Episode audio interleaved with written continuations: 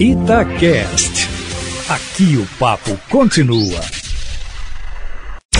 Falando bem. Fala pessoal da Itatiaia! Estamos aqui hoje mais uma vez no nosso Falando Bem e hoje vamos conversar sobre uma palavrinha que o pessoal muitas vezes tem dúvida, que é a palavra sessão. Bom, a palavra sessão, muitas vezes as pessoas têm dúvida se no final ela deve ser grafada com dois S ou se ela deve ser grafada com C cedilha. Bom, a resposta é muito simples.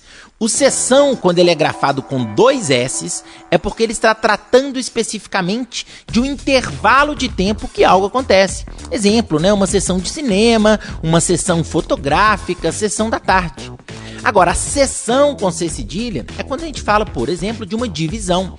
É uma parte. Ou seja, é a sessão eleitoral, é a sessão feminina, é a sessão de um jornal.